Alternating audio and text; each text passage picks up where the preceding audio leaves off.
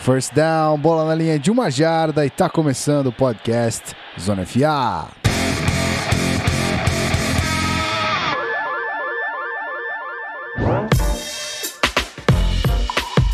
Seja muito bem-vindo, você que tá no feed, meu querido ouvinte. Acabou de atualizar aí o seu feed, recebeu um episódio novo na área. Estamos aqui de volta quarta-feira hoje para você que tá aí ouvindo esse episódio gravado, mas para você que tá na live ainda é sábado de manhã, 11h20 e tanto. Tamo aí, né? Tamo aí fazendo um episódio falando de futebol americano, já que não temos mais Brasil na Copa. Eu sei, eu tô repetindo esse assunto de novo, mas é né, só pra encher linguiça, sabe como é que funciona. E aí, Rafael Martins, vamos, me ajuda aí.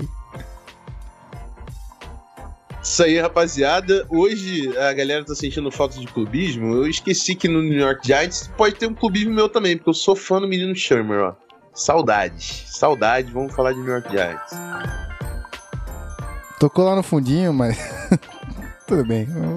vai tocar, vai tocar outras vezes. Vamos falar dele novamente. Eu acerto ela hoje, ok. Então vamos introduzir o nosso querido convidado, rapaz. Agora temos um convidado aqui é, representando o Giants, obviamente faz parte, né? A gente tá chamando aqui as pessoas que entendem do assunto para falar dos, dos times referentes, né?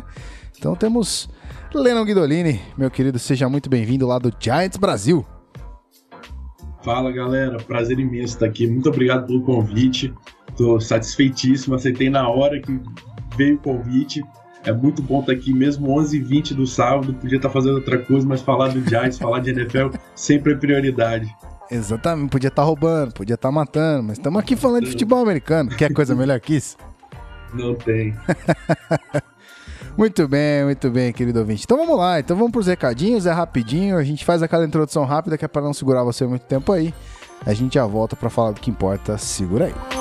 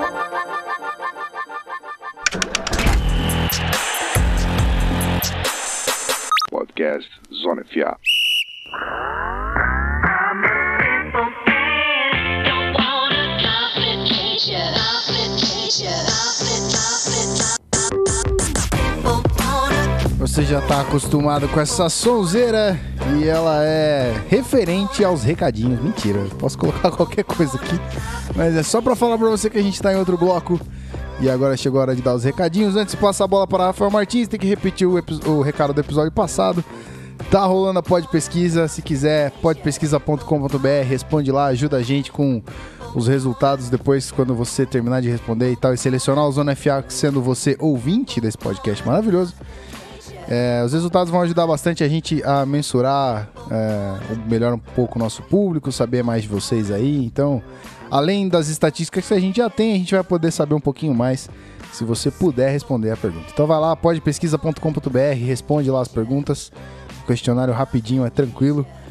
E depois conta pra gente quem respondeu, só pra gente saber que o ouvinte do Zona FA é assíduo e tamo junto, a gente respeita demais vocês. Muito obrigado, gente. Agora vamos lá, recadinhos, Rafael Martins, é contigo.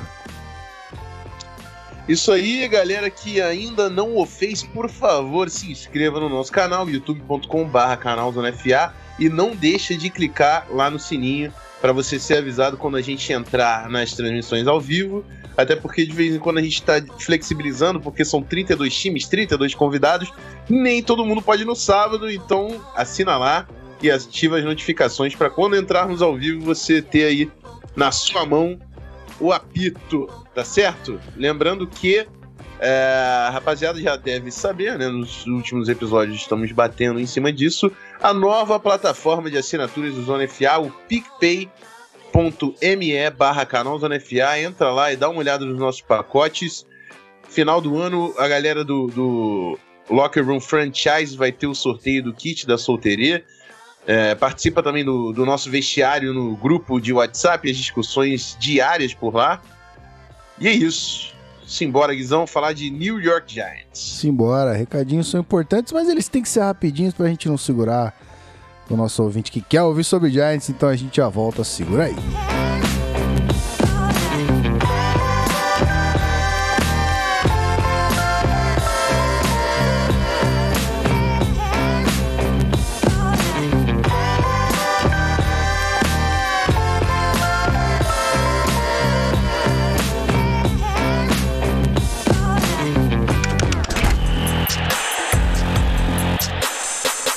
Podcast Zona FA.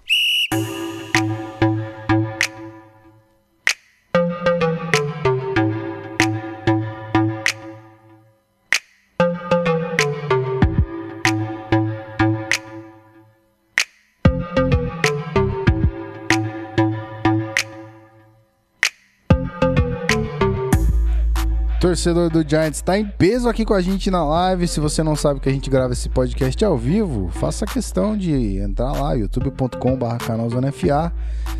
Ativa o sininho para a gente sempre né, interagir, participar aqui.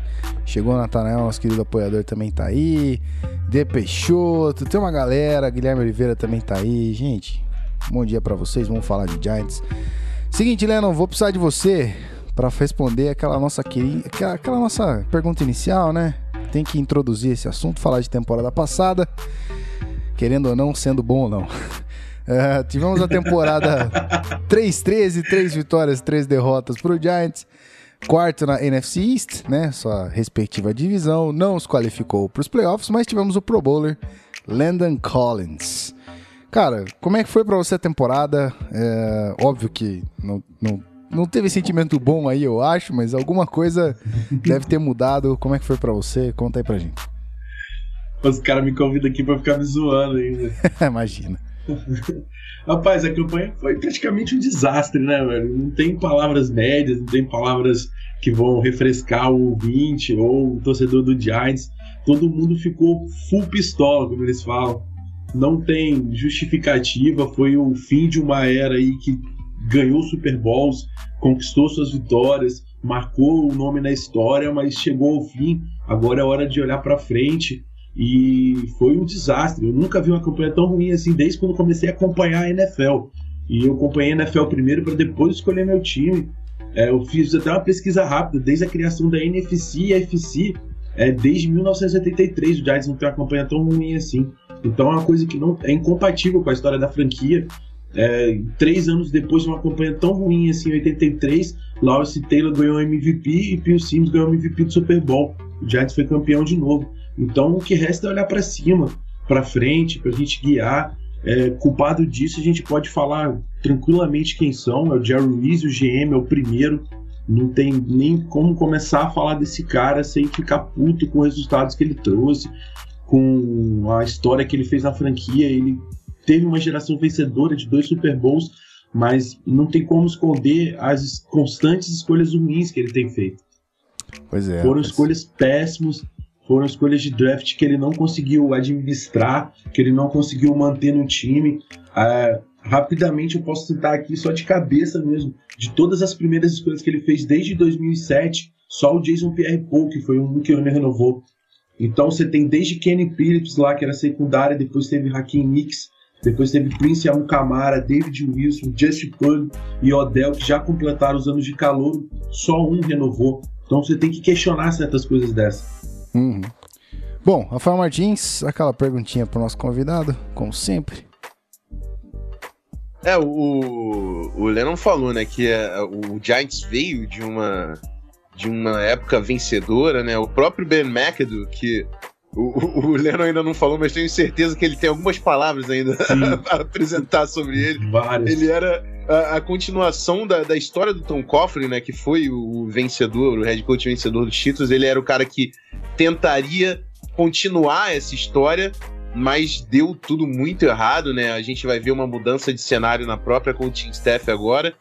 É, eu queria que o, que o Lennon falasse sobre o McAdoo, né? Que, como é que foi essa experiência? Um cara que é, o pessoal do Giants, quando, quando assumiu o McAdoo, né, acreditava nele pelo trabalho como coordenador ofensivo, é, a expectativa do Eli Manning e do OBJ, mas o OBJ também não conseguindo ficar em campo, a frustração é, foi complicada, mas fala para mim como que foi essa época até que curta do McAdoo como, como técnico do Giants. Então, eu tinha separado aqui três pontos, né, que na verdade foram grandes culpados. O Ben McAdoo, logicamente, é o segundo, e o terceiro é a linha ofensiva.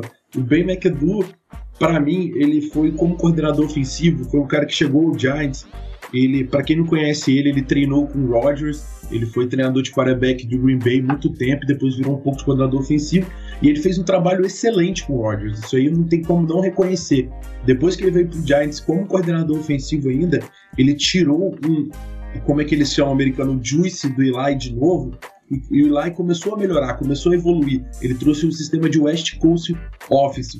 E isso deu muito certo no início, quando ele era coordenador ofensivo. Então o trabalho dele estava construído, já estava uma plataforma grande, só que a, a evolução para head coach foi algo que foi errado, foi uma coisa que foi feita às pressas. Por quê? Porque apesar do trabalho dele como coordenador ofensivo, eu acho que ele não tinha tanto conhecimento para pegar a posição de head coach, para saber entender a defesa, saber que ele está trabalhando, construir um playbook novo, tentar tirar o melhor do elenco que ele tinha. E foi aí que para mim foi o grande erro. Tudo começou com uma proposta do Eagles, para variar. Nosso grande rival, tudo começou com ele, que houve uma sondagem, uma sondagem, uma especulação sobre ele. Falou, pô, vamos trazer bem McAdoo para head coach. Imagina se o Eagles ia ganhar ano passado esse título do Super Bowl com o McAdoo na coordenação de head coach. Não ia. Então, fatalmente, prejudicou muito o time, prejudicou a administração dele lá. Ele tinha problemas de chamadas de jogada, ele não sabia se ele fazia olhava os defeitos do time como head coach e tentava consertar, ou se ele tentava levar o ataque para frente. O ataque simplesmente desmoronou. Na primeira semana tivemos uma linha ofensiva que foi tão ruim, tão ruim, que atrapalhou toda a sistemática de ataque. O Giants jogava na época no Eleven Formation, com quatro recebedores e um corredor. O Giants simplesmente não conseguia funcionar. Os quatro recebedores fazendo o sistema de West Coast, que são passes rápidos, curtos, não funcionavam. A defesa já sabia o que estava para vir, porque não tinha jogo corrido. A linha ofensiva e lá sofria pressão constantemente. O passe, ou seja, o passe automaticamente tinha que ser rápido. Qual foi o resultado disso? Terceira semana. E lá ganhou o título. Alguns dizem que é um título, mas eu não acho que é o passe mais rápido da terceira semana. Acho que foi 1,86 segundos o release. Então, fatalmente, o time foi se desconstruindo, desmoronando de fato a fato. Virou uma bola de neve tão grande que a linha ofensiva já não existia, o jogo corrido não conseguia jogar pelas laterais, era sempre a mesma jogada pelo meio, constantemente, mesmo quando não tinha ganho de jardas. Foi o sétimo pior ataque terrestre da NFL e desmoronou, não teve segredo, não teve. É claro que as lesões do Odell Becker, do Brandon Marshall vieram atrapalhar futuramente, mas a falta de construção, de, de concretude do trabalho do Ben McAdoo em chamadas de jogada, em playbook, desmoronou o time, o ataque não funcionava e a defesa ficava em campo, se cansava e por sua vez desmoronou também. Lá pela semana 10 não aguentou mais e começou a tomar pontos excessivamente e as derrotas foram sendo juntadas. Muito bem, rapaz, olha aí.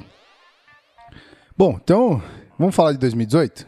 Já tivemos 2017 e tristeza para muito demais já. durante esse primeiro bloco. Pode ser, senhor Rafael Martins? Vamos que vamos. Então vamos nessa. Vamos chamar aqui um bloquinho rapidinho e a gente já volta.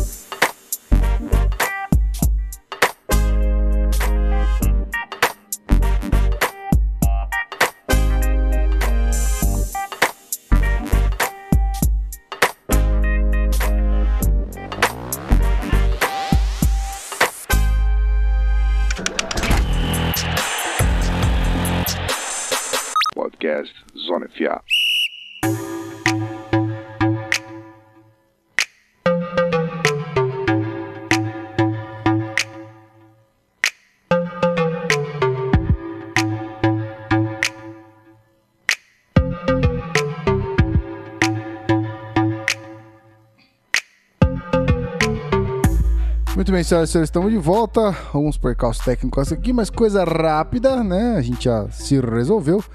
Então é isso aí, vamos falar de 2018, vamos falar de, de projeções interessantes aqui, coaching staff e front office, algumas movimentações muito, ali, algumas não, né? Muitas movimentações interessantes aqui. E aí, o Rafael Martins tem aquela habilidade extraordinária de passar isso sem engasgar, como eu sempre faço. Vai lá, Rafael. O Lennon falou do Jerry Reese, que saiu, né? Foi tanto o Reese quanto o McAdoo foram demitidos é, durante a temporada, no, mais pro final da temporada do, do ano passado. No seu lugar entrou Dave Gettleman, que era o general manager do Carolina Panthers, foi responsável pela movimentação do Giants no off-season e também, é claro, é, pelas escolhas no draft, que a gente vai chegar no final do programa. E na coaching staff, o New York Giants contratou o técnico Pat Shermer, que era coordenador ofensivo do Minnesota Vikings, fez uma bela campanha, saudades, menino Shermer, vai ser o novo técnico principal aí de Nova York. É, para completar a, a staff de ataque, né, a gente falou todos os técnicos de posição tiveram é, muito, foram muitas alterações, né? Porque é uma, uma staff completamente nova. Mas eu destaquei aqui os coordenadores. No coordenador, o coordenador ofensivo, no lugar do Mike Sullivan, que era o coordenador ofensivo do Giants no ano passado, temos Mike Shula. Mike Shula é, era o técnico de ataque do Carolina Panthers, chegou ao Super Bowl com, com o Cam Newton e também vai assumir a, o cargo de quarterback coach, que era do Frank Cinieri Jr., então, Pat Shermer e Mike Shula, os dois nomes, as duas cabeças que vão trabalhar nesse ataque. A gente viu, né? A gente fez agora o episódio do Carolina Panthers e o Felipe falando que não gostava do Shula como play caller, mas que via nele uma qualidade de design de jogadas, né, de construção de jogadas que pode ser muito bem-vindo nessa staff do Giants, já que o Shermer provavelmente vai ficar com o play call, o play call né, do Giants. E eu pessoalmente gosto muito do play call do Shammer. Ano passado ele demonstrou grande capacidade é, chamando as jogadas para Minnesota na unidade ofensiva. Como técnico de defesa, né? De novo, o técnico de defesa, o coordenador defensivo aqui é de extrema importância, já que o Pat Shermer é um técnico ofensivo, head coach. O James Batcher vai ter uma grande autonomia nessa defesa James Batcher, que era o coordenador defensivo do Arizona Cardinals, é, jogava, é, administrava lá o Chandler Jones, Patrick Peterson, por muito tempo Calais Campbell, foi inclusive recomendado pelo próprio Bruce Arians para assumir a equipe do Cardinals. Não aconteceu, o Cardinals é, contratou o Steve Wilkes e o James Batcher de saída se uniu ao Pat Shermer na staff do Giants. É, entrou no lugar do Steve Spagnuolo, né, era o, o coordenador defensivo, também foi head coach interino, mas James Batcher é um cara com grande qualidade. Eu pessoalmente gostei demais da staff que o Sherman montou ali embaixo dele. E eu queria saber do Lennon quais são as expectativas, né? A gente falou já aqui dos principais nomes, o que, que ele espera dessas novas mentes no comando de, de New York em 2018. Nossa, eu tô muito contente, cara. Eu, foi um alívio danado porque eu, eu na escolha do, do general manager, eu já fiquei um pouco pé atrás pelo como ele saiu de Carolina. Me deixou um pouco preocupado, porque teve alguns problemas com jogadores, ele já tinha anteriormente umas tretas com outros no vestiário, com outros jogadores que saíram lá e declaradamente, depois que saíram da franquia, falaram. Steve Smith, por exemplo, foi um dos que mais falaram sobre isso. Aí me deixou um pouco preocupado inicialmente, mas depois comecei a pesquisar sobre a história dele, o ritual de escolhas do draft, o controle que ele tem da franquia, ele não deixa a franquia desandar, ele tem sempre lá trabalhando de perto e nitidamente depois de ver o draft, os resultados do draft, os jogadores nem tem resultado, na verdade, que eles nem começaram a jogar, mas já me deixou assim espetacularmente feliz o, o resultado que ele teve é, eu estou muito satisfeito. Como head coach, Sherman, que você comentou, sensacional, cara. É um, é um, eu já tinha inveja dele antes, agora eu estou muito feliz com ele no Giants. Ele sabe chamar jogadas como ninguém. Inclusive, ele já falou que quem vai chamar jogadas é ele, exatamente pelos problemas do Shula. Ele deixou claro que ele que vai comandar esse setor do time. Isso preocupou um pouco a mídia nova-iorquina, que é sempre muito é muito chata com os o, as escolhas da, de chamada da jogada, porque Ben McDo teve esse problema com o Sullivan. ele queria chamar o Ben McAdoo e todo mundo achava que o Sullivan que tinha que fazer cumprir essa função. E o Ben McAdoo se concentrar em head coach, principalmente pelo é, tempo que estava ocorrendo as coisas lá e os resultados que o time tava. Mas depois disso foi bola para frente, foi foi resolvido, chama, resolveu pegar a função e é dele a chamada de jogada. Tá todo mundo já satisfeito e o trabalho tá em campo. Para quem acompanha o Giants, já nesse, nesses treinamentos iniciais, mesmo sem contato, já houve diferença de jogadas, jogadas que nunca anteriormente tinham sido feitas pelo Giants e já estão sendo realizadas agora. O playbook nem saiu oficialmente, mas todo mundo já gostou do aspecto positivo que já trouxe. Um Eli mais solto, um Eli mais leve, e isso me agradou muito. Quanto a de coordenador defensivo, eu tô assim, pela primeira vez em anos, eu tô muito contente com o resultado, porque a escolha dele foi é, uma mudança de paradigma. Para quem não conhece o James, ele joga na formação 3-4 e não 4-3, que é a tradicional do Giants, já faz alguns anos. Então é uma mudança que vai caracterizar a defesa do Giants, tá mudando desde a alma e o espírito do playbook da defesa para todo sempre agora. Eu acho que vai ser uma nova defesa. Eu estou muito ansioso para ver essa defesa em campo. Ele já fez uma mudança, já é, o Verno, em vez de jogar como defensive end sentado na formação 4-3, ele vai jogar como OLB, que é o linebacker que fica do lado de fora, o outside, e vai jogar naquela função de pass rush, ele vai fazer os avanços. Então isso aí já mostra um lado, uma mudança, uma característica dele.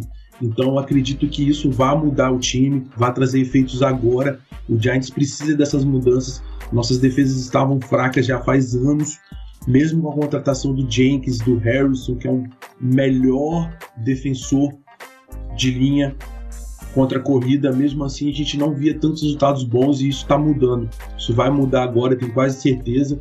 E quanto aos técnicos de posição, foi uma limpa geral mesmo. Só ficou acho que dois, foi o McGovern e o Craig Johnson. O McGovern é um treinador de lineback, sempre fez muito com muito pouco.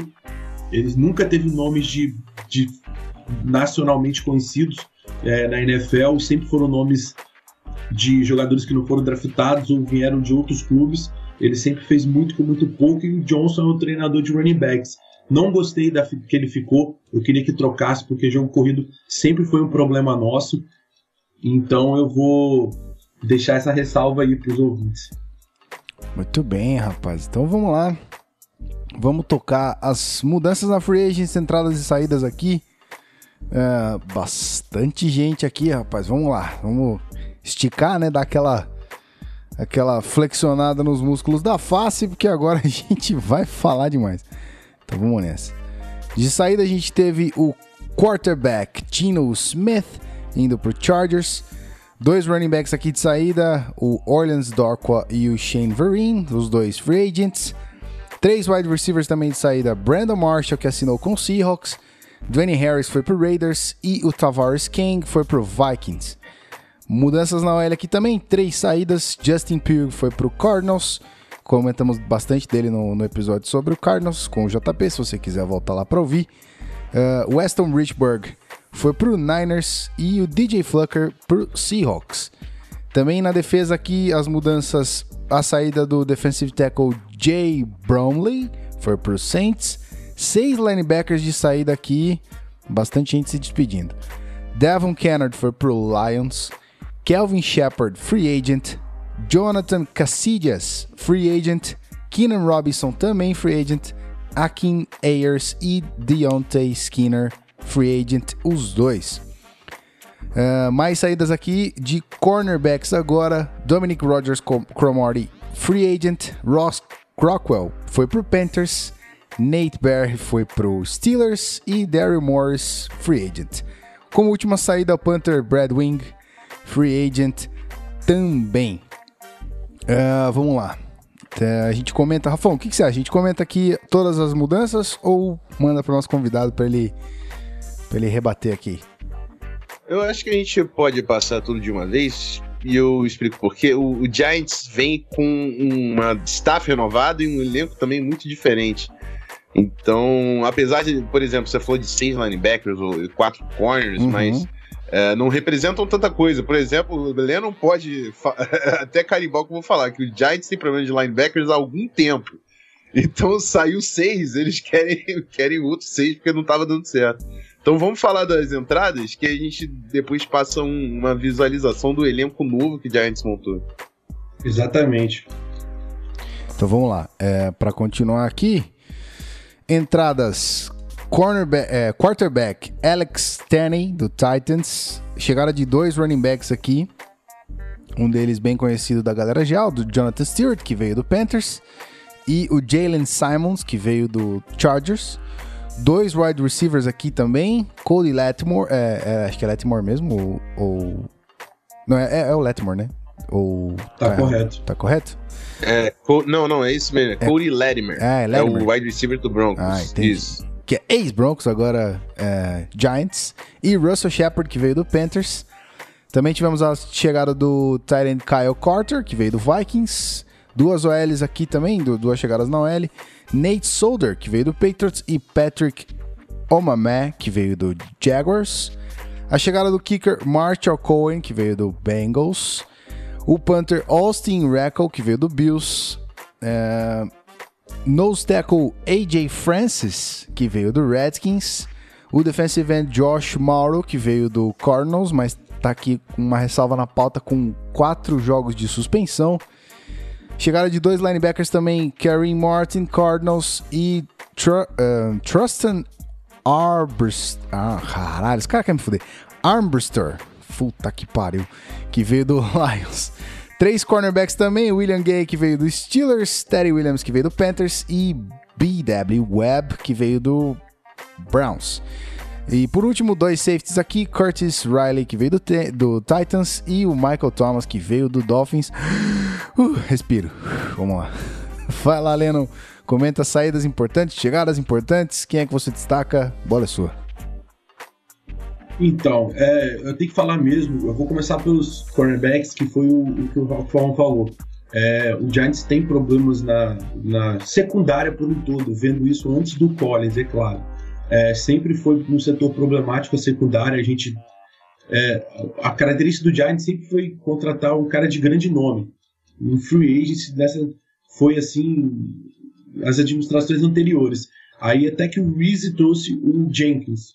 E o Jenkins ele é um excelente CB, ele não é aquele cara que vai comandar, vai ser referência mundial, mas ele sempre fez um bom trabalho, ele é esforçado, tem se tornado líder da defesa aí nesse ponto e ele trouxe uma qualidade muito boa. Ano passado foi visto isso. Ele o Dominic Rogers Cromartie e o Eli Apple fizeram um excelente trabalho ano retrasado, desculpa. Só que ano passado caiu por terra. O Dominic Rogers Cromartie, como ele é veterano e ele já não tem mais o pique e condição física de aguentar jogar um, um jogo inteiro na posição, e, e a ausência dos bons jogos de La Apple aí totalmente afetou a secundária. sofremos e só ficou o Jenkins lá e saindo esses tantos outros, tivemos que trazer tantos outros para ver se passamos aquela peneira e achamos algum talento aí. O Eli Apple, apesar de ser ainda no contrato de calor, ele está devendo. Ele quase foi cortado anteriormente, ano passado, por causa de problemas no vestiário. É, ele brigava com o Ben McAdoo, ele fazia declarações sobre outros companheiros do time, revoltou tanto o time que o próprio Collins foi à mídia, foi ao público falar algumas coisas sobre o Eli Apple, mas o Sherman, graças a Deus, mais um bom trabalho dele.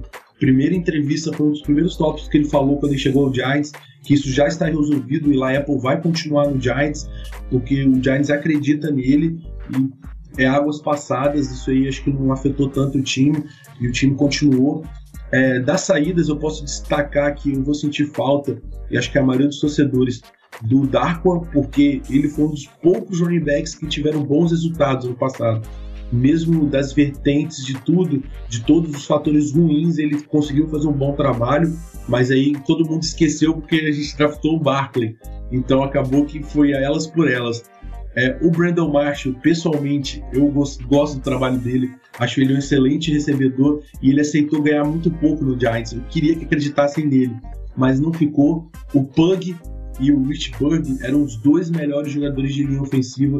Eles eram, eles foram agora o encerramento de, de uma era de que só tinha eles. Ele, o Rich Bird, o Rich Bird, quem não conhece, é o center, joga muito, vai fazer uma diferença tremenda no Niners O Justin Pug é um excelente guarda, só que no passado a nossa condição de linha ofensiva ficou tão ruim, tão ruim, que ele teve que jogar até como tackle direito, na ausência de jogadores. Então isso prejudicou o trabalho dele, mas agora que ele vai fatalmente ficar quietinho como guarda, vai fazer um excelente trabalho lá em Arizona. Vocês podem ter certeza disso e anotar. As entradas eu vou destacar aqui é, o Cudge, que é o ex-recebedor do Bronx, ele ele tem sido um destaque nos treinos, ele está lutando pela vaga de slot, se não o primeiro reserva. É um dos fortes candidatos a ficar no roster final dos 53 jogadores.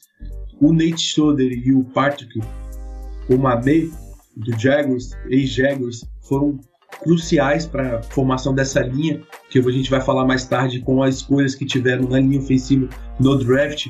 Fecharam uma OL praticamente nova e com a, o respaldo do Eric Flowers saindo do tackle esquerdo para o tackle direito, eu acredito que essa linha do Giants possa fornecer resultados positivos ainda esse ano. Precisa de trabalho, um torcedor que não se gane, a gente vai ter trabalho ainda, mas eu acredito que com a sistemática do playbook do do Sherman, mais o Nate Shoulder e o Patrick, eu acho que a gente vai ter resultados bons vindo aí. Gostei muito do Karen Martin, foi exatamente sobre o que eu falei. A gente precisava de mais um LB na formação 3-4 e o nosso treinador defensivo agora, nosso coordenador defensivo já trabalhou com ele, então está trazendo ele diretamente para essa posição. Chega para ser titular. O outro destaque, que é o cornerback para terminar, o William Gay. Ele vai ser titular, ele está caminhando para ser titular, está ficando com a vaga de cornerback slot com a saída do Malik Rogers Cromart ele vai ser um dos fortes nomes aí nessa secundária, tá mostrando que ainda tem combustível para queimar, apesar da idade avançada, e tem se tornado um verdadeiro tutor do Apple. Então isso aí tá deixando todo mundo muito contente, muito alegre. Muito bem, rapaz. Então, Rafael Martins, quer falar um pouquinho sobre essa classe? Aí a gente toca para outras paradas aí? Vamos para trade logo depois, né? Aqui nas saídas a gente tem alguns nomes bem conhecidos. O Dwayne Harris, que é um grande retornador, foi pro Raiders. É, o Brandon Marshall, que não deu muito certo, né? Uma trinca que é, prometeu muito mais do que apresentou. Brandon Marshall, o BJ e o, Stan, e o Shepard nem, não conseguiram jogar juntos muito tempo. E das saídas também são dois caras que quem ouve o Zona FA já sabe, cara. O Justin Pugh e o Weston Richburg são dois caras que eu falei durante toda a off-season. Falei, os caras são muito bons vão fazer muito dinheiro. É, eu até achei que o Richburg, de repente, podia ser, poderia ser um pouco esquecido, porque sofreu com muitas lesões, mas conseguiu garantir um contrato grande com o Niners. E eu tô com o Lennon. São dois jogadores que vão ser grandes jogadores. Foram mal administrados. O Justin Pugh eu achei um ativo mal administrado pelo Giants, que mudava muito ele de lugar.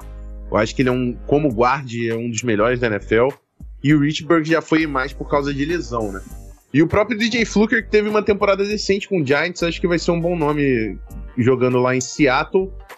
Agora, chegando nas entradas, eu queria falar um pouco das tendências do próprio Pat Shermer, que na primeira off-season do Shermer, oficialmente como coordenador ofensivo, a primeira coisa que ele fez com o Vikings é precisamos resolver a posição de offensive tackle, porque não dá para jogar futebol americano do jeito que tá. O Vikings tinha cinco offensive tackles que não dava meio titular no final das contas. Então, Muita gente falou do contrato Nate Solder, mas eu já sabia que o mercado para offensive tackle esse ano seria 15 milhões. Vamos falar de valores? O mercado de quarterback está 30 milhões. Você está pagando metade disso pelo left tackle titular. Proporcionalmente, isso tá barato. Historicamente na NFL, não achei um contrato caro e é um cara que vai fazer toda a diferença para o Giants e para o esquema do Pat Shermer. Você estabilizar o pass pro, o pass pro, o pass protection e colocar o Nate Solder para garantir o lado cego do, do Eli Manning. E isso é um, pode refletir em toda a linha. A gente vai falar de outra chegada aí no draft que pode também fazer muita diferença nessa unidade. O Jonathan Stewart vai complementar um backfield que tem outra estrela que a gente vai falar daqui a pouquinho aí no, no draft, mas é um veterano que pode ser importante até para o próprio novato ali no grupo de running backs. O Michael Thomas é um cara que a gente viu o Rafa falando que era um líder, mas é muito mais special teamer do que, do que jogador de, de defesa e tal. Mas, e o Kyle Carter, que é, tem dois caras aqui: o Kyle Carter, o Tyrande, e o Marshall Cohen, o kicker. São dois caras que jogavam em Minnesota e provavelmente o Shermer gostou do que viu deles e levou pro Giants para ver se eles conseguiam uma vaguinha no roster.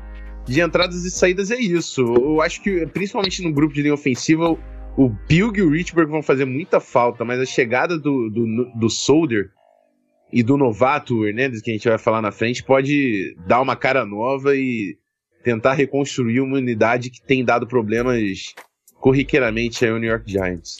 Muito bem. Rafael, você foi perfeito no comentário aí. Só para acrescentar, é, a posição do Oteu também achei barato. Teve muito mumumu, mimimi a, a respeito do, do valor do contrato, mas ele era um dos melhores disponíveis e não saiu caro também, concordo com você. É, eu tive que inicialmente estudar o, o status do jogador, porque ele estava passando por lesões, então eu não conhecia muito o trabalho dele. Mas depois que a gente conhece, eu acho que vai dar uma estabilizada assim. Concordo com você plenamente, você foi muito feliz aí. Isso aí. Então vamos falar de trade, Rafael Martins. Vamos, quer que puxe aqui? Por favor. Então vamos lá. Uh, são três trocas aqui, todas elas envolvendo o jogador. A primeira delas, o Giants envia o defensive end Jason Pierre-Paul, um dos uma das grandes estrelas do Giants aí nos últimos tempos, mas é claro, teve uma queda de produção depois do, do acidente. O, e tinha um contrato muito caro, né? Fazia quase 20 milhões, talvez até um pouco mais de 20 milhões, muito dinheiro. É, e o Giants deu uma salvada na folha salarial, enviando o JPP e a escolha 102 da quarta rodada para o Tampa Bay Buccaneers, pelas escolhas 69 de terceira rodada e 108 de quarta rodada. É, mais uma troca aqui envolvendo um jogador defensivo. É, eu falei do problema do Giants com linebackers, né, um problema histórico do Giants. E eles conseguiram um, um jogador veterano para a posição, enviando uma escolha de quarta e sexta rodada para o Los Angeles Rams pelo linebacker Alec Ogletree e uma escolha de sétima rodada também em 2019. Ogletree é um linebacker muito veloz, né? É um cara menos físico, mas é, numa NFL que cada vez mais você coloca o linebacker em espaço, você precisa de velocidade e ele vai compor aí esse grupo de segunda linha de Nova York. Também tem um contrato alto, mas livrando aí a folha do Jason Pierre-Paul, o Ogletree consegue encaixar sem maiores problemas. Além disso, o Giants foi muito feliz enviando uma escolha condicional de sétima rodada 19 para o Denver Broncos pelo punter Riley Dixon, que é um bom punter. Mas o Broncos só fez a trade porque, por causa da burrada lá do Gruden no Raiders, que liberou o punter lá. Ih, agora para lembrar o nome do cara de cabeça. Marquette King. Liberou o Marquette King lá do Raiders. Lembro. O Broncos conseguiu um punter novo e é um, um dos puntos mais consistentes da NFL. E liberou o Riley Dixon, que é um cara mais novo, mas com muito potencial. E o Giants foi muito feliz aqui nessa troca. Tenho quase certeza que o Dixon tem tudo para ser o, o punter titular aqui em Nova York. E eu dei uma olhada aqui no depth chart, também tem o Taylor Simank aqui, que é outro cara que era do Vikings. O Shermer tem tá levando o clubinho com ele, mas é isso é interessante, né? Você quando identifica talento, você faz o máximo para manter os caras ali. Vamos ver como é que vai ser essa competição, mas eu acho que foi uma, realmente um, um grande ativo aqui, o Riley Dixon, por quase nada, né? Uma condicional de sétima rodada em 2019. E aí eu passo a bola pro Lennon, se ele quiser explanar mais alguma coisa aqui sobre o TPP, sobre o Alec Ogletree. O que, que você achou dessas trocas aí do Giants? Ah, eu gostei muito, cara. Como torcedor, antes de mais nada, foi assim. É, eu não preciso nem falar. Quando trocou o JPP, foi uma tremenda divisão de mar, de águas aí. É, gente, nossa, o cara é o ícone do Giants, o cara tá no Giants há muito tempo. É, ele fez. Ele foi muito bem nos anos iniciais antes do acidente. E depois do acidente ele voltou ainda muito bem, porque ele evoluiu o jogo dele. Então isso colocou ele meio que nos corações do, do torcedor. Então, todo mundo gostava do Jason Pierre-Paul. Eu, inclusive, gostava, só que eu um dos que mais falava nos grupos que a gente tem lá no Giants Brasil. Bicho, a folha salarial desse cara é imensa. Pelo trabalho que ele corresponde, não vale a pena. É dinheiro mal gasto. Então, infelizmente, a conta não estava batendo e o Giants ainda sofrendo efeitos da administração de Jerome. Com aqueles contratos gigantes que ele trouxe, o Henderson, o Jenkins, foram contratos grandes e o Vernon, no caso, foram os três contratos que ainda estão ocupando a folha salarial até 2021. Então, a única escolha que o, o, o nosso novo GM teve foi analisar esses contratos. E fatalmente já era esperado. Ou era ele ou era o Vernon. Um dos dois teria que ser rescindido. E se rescindir hoje, o contrato do Vernon era muito alto. Então acabou sobrando para o Jason Pierre-Paul. Saiu, foi trocado, uma escolha, uma troca que para mim foi crucial para a temporada e já declarou para quem tinha dúvida que uma nova política no Giants vem aí. Lamento como torcedor, torço por ele lá em Tampa, espero que ele alcance voos maiores, mas o Giants hoje está seguindo por um caminho e ele por outro. O Oakley Trio também gostei também, a gente está precisando de linebacker, é uma posição que a gente está carente, ele vai jogar pelo interior da, dos linebackers, vai ter companhia possivelmente do Goodson, lá ainda no interior, e pelas externas vai ficar o Vernon Aí a gente vai falar mais depois com as novas escolhas, talvez o Carter entre aí, mas com certeza a gente vai ter um, uma nova linha de linebacks aí que pode trazer um sorriso para os torcedores do Giants. Aí o Riley foi excelente também, tenho que concordar com você. Panther e Kick eram dois problemas que a gente tem. E no final o Panther pecou muito nosso. Isso acabou com times especiais do, do Giants. Foi um, um trabalho que precisava melhorar. É um bom nome, é um cara que tem é, trabalho já feito, já pode analisar, não é nem um tiro no escuro e foi por quase nada. Então eu acho que ele vai acrescentar muito no time agora, nessa nova temporada, e é isso.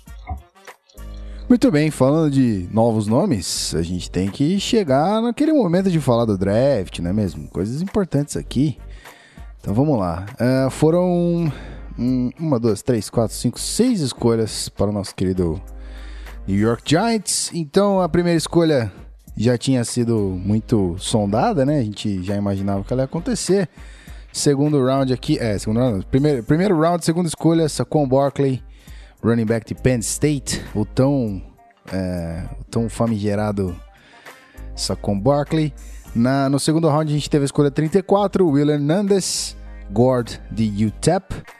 E na, no terceiro round, duas escolhas aqui: a 66, Lorenzo Carter, linebacker de Georgia.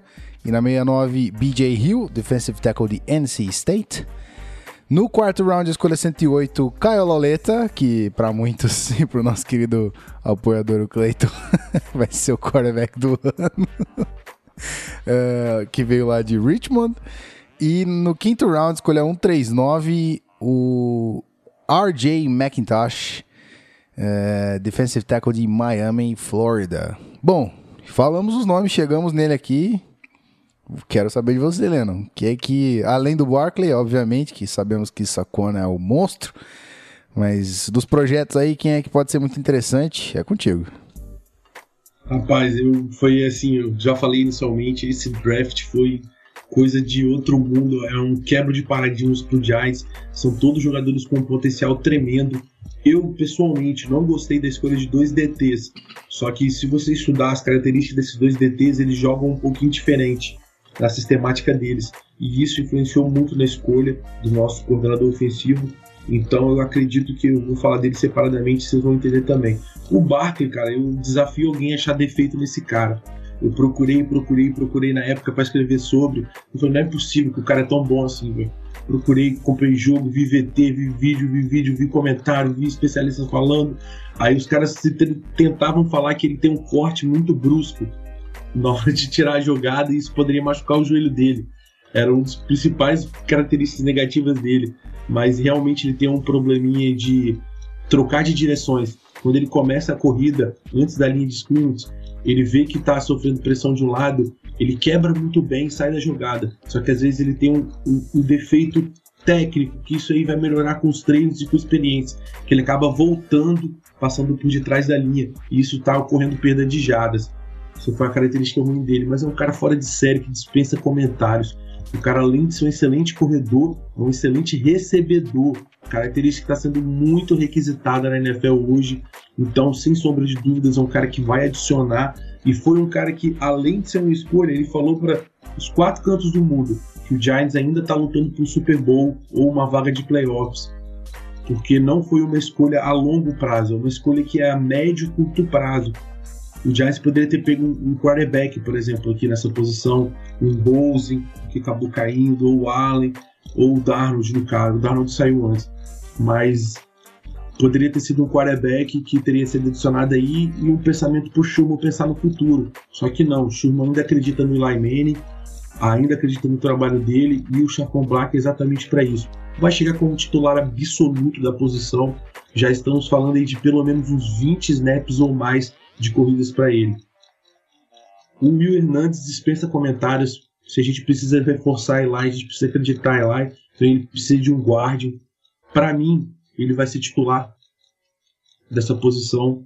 Ele vai, vai chegar e vai ser titular absoluto, porque o cara tá pronto para NFL. Ele tem poucos defeitos. Eu não gosto um pouco do trabalho de mãos dele. Quando ele recebe uma finta de um defensor, pass rush, ele costuma sofrer um pouquinho de deslocamento. Mas acredito que isso é trabalhado junto do trabalho de pés dele. Então acredito que ele vai ser visto com muito bons olhos nessa temporada. Já chega para ser titular. O Lorenzo Carter é uma escolha que eu não conhecia anteriormente no draft, acabei conhecendo um pouquinho antes, quando eu estava estudando outros jogadores. Ele é um OLB, é exatamente como vocês falaram, é um pouco mais magro, extremamente veloz e agressivo. Ele chega para fazer aquele pés rush violento, passando por fora da linha, com velocidade, aproveitando os buracos que a linha abre.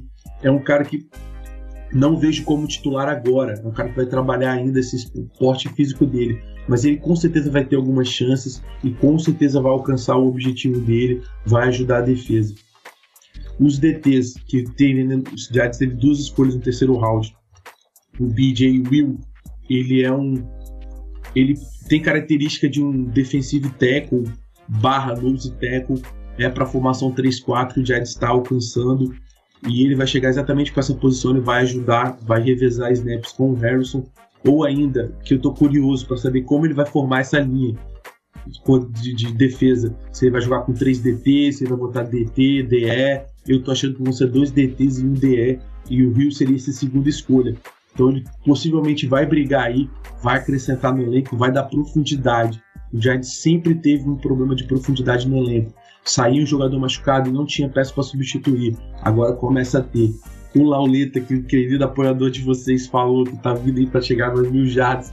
Eu já acho que não. Eu acho que o Web, pelo que eu tô lendo, pelo que eu tô acompanhando, ele já é o backup do Eli declaradamente. Ele evoluiu muito, tá trabalhando muito forte, tá assumindo o time nas entrevistas, tá seguindo o Eli para tudo qualquer canto, na sala de conferência ele tem sido a grande voz é, depois do Eli. Então acredito que o Laleta é um projeto futuro. Acredito eu que seja dedo do Chamo essa escolha.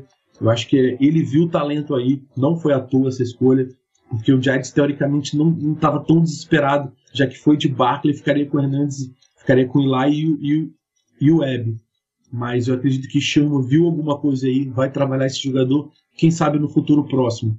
É um plano futuro que pode, pode brilhar aí.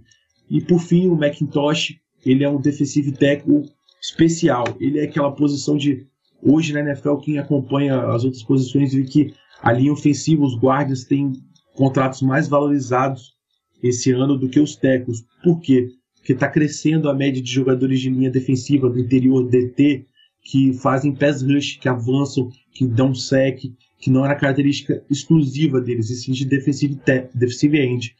E o Macintosh tem essa característica, ele se aparece muito com o Aaron, o Aaron ele se aparece muito com o Donald, o Donald do Rams, na característica de defensive tackle, ele sabe avançar, sabe fazer pass rush, tem muitos efeitos, porque é um jogador de quinto round. O trabalho de pés dele na aceleração é horrível, ele arranca não tanta velocidade, ele tem dificuldade depois que a bola solta de chegar ao corredor por falta de velocidade técnica, mas acredito que é uma escolha que vai ser trabalhada, que pode chegar lá. Eu gostei, depois que eu estudei o jogador, eu acho que ele pode trazer bons frutos ainda no futuro próximo. Muito bem, rapaz. Estava no mudo aqui, agora vamos passar a bola para nosso querido Rafael Martins, para aquela opinião da casa, aquele resuminho bacana sobre essa classe de draft do Giants. E aí, meu velho? É, pra quem não lembra, né, a gente fez um draft recap junto com o Felipe Vieira lá do On The Clock, que participou até na semana passada aqui com o Panthers. Beijo. Episódio número 41, para quem quiser a referência. E o, a gente fez a, o pódio, né, das melhores clássicas. Tanto eu quanto o Felipe fizemos nosso, nosso pódio. E o New York Giants entrou no meu top 3, né, e eu, eu gostei demais da classe. é, apesar de não ter tido uma profundidade tão grande assim, né? Eles tiveram escolhas importantes, duas escolhas na terceira rodada, não teve escolha de sexta e sétima, mas sexta e sétima muitas vezes não fazem nem o, o roster, né? Eu, eu, gostei muito de todos os nomes da classe, é por isso que eu coloquei eles no, no meu pódio. Eu acho que eles conseguiram valor, valor em todas as escolhas. É, começando pelo Sa Saquon Barkley, é, cara, é um monstro. Muita gente vê ele como um dos grandes running backs aí a entrar na NFL, vindo do college. É um cara que é muito veloz, tem também força, consegue é, receber passes, tem um pouco a tendência de não atacar a cutback lane, gosta demais de pegar a lateral, e principalmente você falando de uma, de uma inside zone ou de jogadas entre os tackles, né, não é o ideal que você tenda a, a pegar a lateral, você quer ver o running back achar o corte, achar a cutback lane para atacar. Apesar de ter esse pequeno ponto contra ele, temos já no roster, a gente passou durante a free agency, o Jonathan Stewart, que tem entre suas principais virtudes exatamente essas corridas entre os tackles. Então, ainda vai ter um complemento interessante de um veterano provado na liga para ajudar o Saquon Barkley nesse seu início de carreira, uma baita de uma escolha aqui do Giants, e diz muito também sobre as intenções da coaching staff, né? O ponto do Lennon foi perfeito. Poderia ter ido de quarterback aqui, pensando no futuro, pensando na aposentadoria do Eli Manning, mas o running back é a escolha para o imediato, para o presente, para fazer o time melhor agora. É, eu, pessoalmente, acho que você não pode desperdiçar uma chance de pegar um quarterback aqui na número 2, mas enfim, se é para jogar agora, realmente Saquon Barkley era o, o, melhor ativo que o Giants podia conseguir aqui. O Will Hernandez, para quem acompanhou o meu ranking de linha ofensiva também, era o meu terceiro jogador de linha ofensiva do draft, atrás do, do Quentin Nelson e do Isaiah Wynn. É um monstro, é, fisicamente absurdo, é, muito forte, muito grande. É, eu achava uma limitação nele de, de, de mobilidade no tape, mas no combine ele acabou com essas questões para mim é, se moveu muito bem, fazendo drill, os drills com, com fluidez. Então, acho que é um cara que tem tudo para ser titular e, por muito tempo, ser titular na linha ofensiva do, do Giants. Lorenzo Carter é um cara que eu tava vendo até para ser utilizado como inside linebacker, mas parece que na defesa do Batcher ele deve realmente cair para outside linebacker, utilizando também ele como pass rusher, mas eu acho que ele como pass rusher ele, ele tem que desenvolver movimentos. Ele é um cara que apostava muito no físico e na NFL a gente sabe que cada vez mais você precisa desenvolver técnicas de pass rush para você se dar bem. Então, como projeto de pass rush na terceira rodada, é um bom ativo. É, BJ Hill é um cara que pode jogar como nose tackle, tem algum pro, um, pro, alguns problemas com o pad level dele, mas ele, a, a, linha de NC State era muito interessante na, no ano passado, lembrando que o é parceiro do Bradley Chubb, né? A escolha do Broncos, top 5 aí, e o BJ Hill. Vendo o Bradley Chubb, constantemente o BJ Hill aparecia no tape fazendo jogadas. Então, na terceira rodada tinha um bom valor também. O Caio Lauleta é um cara que eu gosto muito tecnicamente, mas eu tenho dúvidas se ele tem velocidade no passe, força no passe suficiente para produzir na NFL. É, principalmente falando de rotas abertas, fora dos números, né? É, sideline, você tem que fazer esse passe chegar lá rápido e eu não vi isso no braço do Lauleta. Vamos ver se mecanicamente melhorando alguma coisa ele consegue chegar a um ponto de produzir na NFL, mas pode também só se tornar um projeto aí que o Shermer vai tentar desenvolver na quarta rodada, extremamente válido se você conseguiu alguma coisa de quarterback aqui na quarta rodada. É um baita de um valor. E o RJ McIntosh aí é o clubismozinho também, né? Todo mundo sabe que eu torço pro Keynes. E o McIntosh era um dos meus jogadores favoritos no ano passado.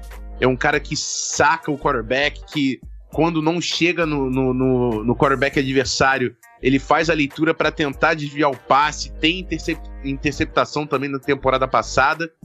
E sempre vou falar daquela cultura de Miami de forçar turnovers, que tá no sangue dos jogadores ali.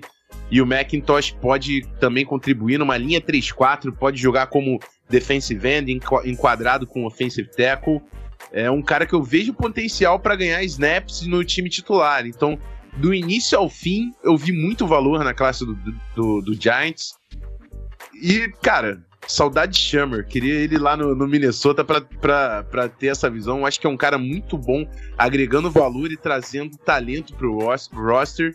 Estou empolgado pra, pra ver a era Shammer em Nova York. Muito bem, rapaz. muito Pode bem. tocar a sirene do clubismo pro Shammer, que o menino é bom mesmo. Saudade. Ai, tá bom, tá bom. Quero, quero na off-season do ano que vem ficar elogiando o John DeFilippo depois ele esculachar lá em Minnesota também. Que isso, rapaz? Que É, rapaz. Isso, consegui, pronto. Às vezes dá uma enroscada aqui, mas depois eu consigo. Muito bem. Então vamos, vamos fazer o seguinte: já que tu tá empolgado com a era Pat Shermer, é, tem que fazer aquela jogadinha pro nosso convidado. Meu querido Lennon, quero saber de você, meta. A gente saiu de uma temporada 3-13, agora eu quero de você uma meta aí, no mínimo, otimista. Vai lá. Então tá difícil, não tá? Mas eu botei aqui, quando eu recebi a foto de vocês, eu fiquei pensando a mesma coisa. É, apesar do, do, do, do Sherman acreditar que vai jogar com o Eli, que brigar por playoffs agora, eu boto só como meta uma campanha positiva só. É, eu acredito que o time ainda tem muitos buracos graves, digo eu, assim, que o torcedor e qualquer outro especialista tem que ver e tem que saber que precisa ainda melhorar nesses aspectos. A gente tem problemas financeiros que não são tão gritantes agora, mas podem ficar gritantes nos anos seguintes. Por exemplo, a renovação do Eli já tá na, do Eli, do Odell Beckham já está na porta. É uma situação que a gente vai ter que resolver. E se a gente não resolver agora, ano que vem tem a do Collins, que é um melhor jogador de defesa. Então, eu acredito que o time, a- a- o objetivo dele e a meta que pode ser alcançada agora é uma campanha positiva para mostrar para todo mundo falar: ó, o Giants é um clube grande, é uma franquia grande, vai seguir seu caminho. Passamos por dificuldade, mas agora a gente está seguindo para frente. Porque tem que brigar, tem que melhorar. O Giants tem um forte problema de elenco. Substituir jogador tá difícil demais no Giants ultimamente. Nossa secundária ainda sofre uns buracos. Nossos linebackers, como foi dito aqui, temos ainda problemas. Nosso ataque, o running back até hoje era uma preocupação e talvez o Burke solucione agora. Linha ofensiva ainda vai precisar de nomes substitutivos. Não é só com esses cinco iniciais que a gente vai resolver o problema.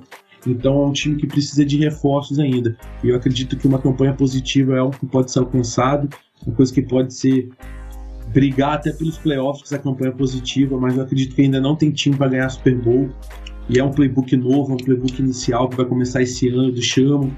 Então acredito que é um trabalho em construção, visando aí nos próximos dois anos tentar essa meta. Mas agora é só uma campanha positiva mesmo. Muito bem, rapaz, muito bem. E aí, Rafael Martins, como é que a gente fica? O que, que a gente faz? É isso, já falamos bastante aí do, do New York Giants, das mudanças, é um time novo. Eu, eu, particularmente, vou até achar esquisito ver o Giants jogando 3-4, cara, porque desde que eu comecei a acompanhar a NFL, o Giants joga Exatamente. na 43. Olha aí. Exatamente. é, acho que desde Larry Taylor, cara, não vira 3-4. Exatamente, vai ser, vai ser legal de ver isso na, na defesa.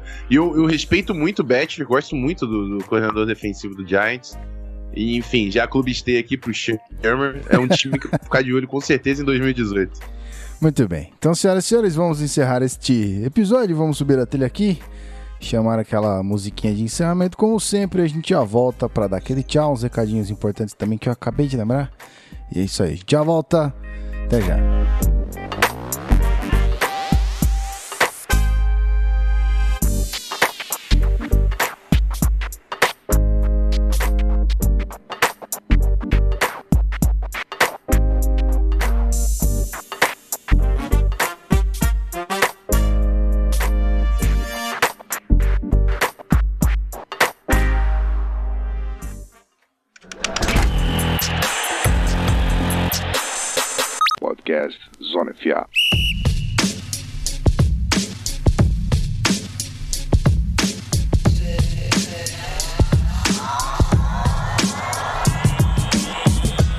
Muito bem, querido ouvinte, você que continua até o final do episódio, tenho que agradecer você demais, porque você sempre enaltece esse podcast, sempre deixa aqui fazer valer a nossa, as nossas gravações, todo aquele esforço para botar esse programa no ar.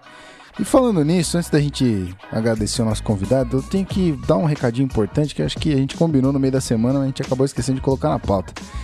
Que é o seguinte, a gente não tem feito os agradecimentos aos apoiadores, então eu vou aproveitar esse segundo episódio da semana e deixar aqui os meus agradecimentos. A gente teve o. O, o Jorge Fernando estava aí no chat hoje, conseguiu apoiar a gente lá no PicPay com um real. Então, é um dos caras que eu tenho que agradecer, obviamente, tá lá, né? Então, muito obrigado pelo seu apoio. E também fazer a lista rapidão aqui, né, dos caras que, que sempre apoiam a gente. Então temos nosso querido Ícaro Nunes, Pedro Pamplona, Henrique, Par Henrique Parísio, Matheus Queiroz, Paulo Pinheiro, Jonatas Dias Fonseca, Bernardo Lana, Eduardo Sartori, Tarcis Azevedo, Fernando França, Cleiton Renin da Fonseca, nosso querido torcedor Giants, Paulo Guerra, Diogo Eberhardt, Tiago Antônio, Bernardo, é, Bernardo Azolin e Kleber de Jesus Silva. Esses caras aqui no PicPay. E ainda tem uma galera lá na Apoia-se, quer ver? Ó, tem gente ativa na Apoia-se lá, que é o Ivan Fujiwara, o Gia Argenta, o Thiago Zimmermann, o Arthur Santos do Nascimento, Rafael Gonçalves, Thiago da Silva Girão, Ju, é, João, João José Ferreira Tojal, Raul Estevissá, Guilherme Silva, Eric Alberto Lopes Frutti, Guilherme Ferreira da Cruz, Thiago Pereira Vital, Daniel Costa, Luiz Eduardo Leone Gisoldi, Natanel Duarte Neto, Allen Rodrigo Ramos e Lucas Machado Corso. Muito obrigado, senhores apoiadores. Eu tinha que falar o nome de todo mundo aqui, porque faz tempo que a gente não dá essa passada, então é nada mais, nada menos do que justo fazer essa, essa menção honrosa aqui. Então vamos lá. É, meu querido apoiador e. É, apoiador, ó. Tô loucão. Meu querido convidado, Lennon, muito obrigado, cara. Valeu por ter se disposto a gravar com a gente perto da hora do almoço já, né? Já estamos aqui com aquela fominha, tá batendo o cheiro da comida. Cara, valeu. Fica aí o espaço para você e as portas abertas, obviamente, para você voltar quando você quiser. Só passar aquele aquele tchauzinho pra galera e e fazer seu jabá, fica à vontade. Obrigado pelo convite mais uma vez. Sou fã dos dois, cara. Acompanho o trabalho de vocês faz tempo aqui já. É, acho que o, o Brasil está carente de conteúdo em português. Ainda a gente falha muito ainda nessa conversão de língua para trazer mais conteúdo de profundidade. As pessoas também cada dia estão com mais conhecimento, então já sabem ler inglês, tem essa facilidade buscam conteúdo de fora. Mas aqui no Brasil tem muito conteúdo bom, vocês são prova disso. Continuem com o bom trabalho, é isso aí. Obrigado. Quem quiser acessar e conhecer a nossa galera, só acessar o www.giantsbrasil.com.br. A gente está lá com conteúdo também sobre o Giants. E é isso. Grande abraço, obrigado. Muito bem, senhor Rafael Martins, o senhor que tá aí quietinho, né? Hoje tranquilo, como é que tá? Tá descansando um pouquinho, vamos dar aquele tchau, como é que é? Sabe como é que é? Fala aí e tal. Descansando não, né, rapaz? Tá difícil descansar, nem final de semana para trabalhar, mas estamos aqui. É, agradecer de novo o Lennon, é, mais um programa exemplar aqui desse Season Preview que tá dando orgulho de, de fazer. É... Lembrando, acessa lá, galera, giantsbrasil.com.br. No Twitter os caras estão lá como arroba giantsbrasil para seguir o trabalho dos caras e acompanhar a temporada aí dessa nova, nova cara do New York Giants em 2018. Semana que vem, amigos, semana que vem temos AFC com o Oakland Raiders. Raiders. E a galera do. É isso aí. E a galera do arroba RaidersBRP, que faz o podcast lá no Fambonanet. Às 11 horas a NFC chegando com o Los Angeles Rams. E a galera do arroba Brasil Rams. Rams que fez algumas trades aí, né? Veio aqui Talib, Marcus Peters, Namkam Su. What a dream vem- team, ó. O time vem pesado e a gente vai falar desse timão na semana que vem. É, lembrando da galera, o Gui falou dos apoiadores e tudo mais. Inclusive, o próprio Jorge Fernando colocou: não apoiar esse podcast é desvalorizar o dinheiro, bicho. É isso aí, rapaz. então chega lá. picpay.me barra canal Zona FA. Dá uma olhada nos dois pacotes. E, amigão, não tem problema se você quiser chegar no pacote de apoiador torcedor e dar um real por mês, vai fazer uma diferença gigante pra gente. Mas chega lá, vê como você consegue ajudar. Lembrando que o, o PicPay tem um cashback de 10 reais, né? Então, se você apoiar o podcast aí no ano todo, você vai estar pagando dois reais na verdade. Então usa o nosso código e faz um pacote torcedor para ajudar a gente a mostrar mais conteúdo e melhorar ainda mais a qualidade desse podcast. E é isso, Guizão. Até semana que vem.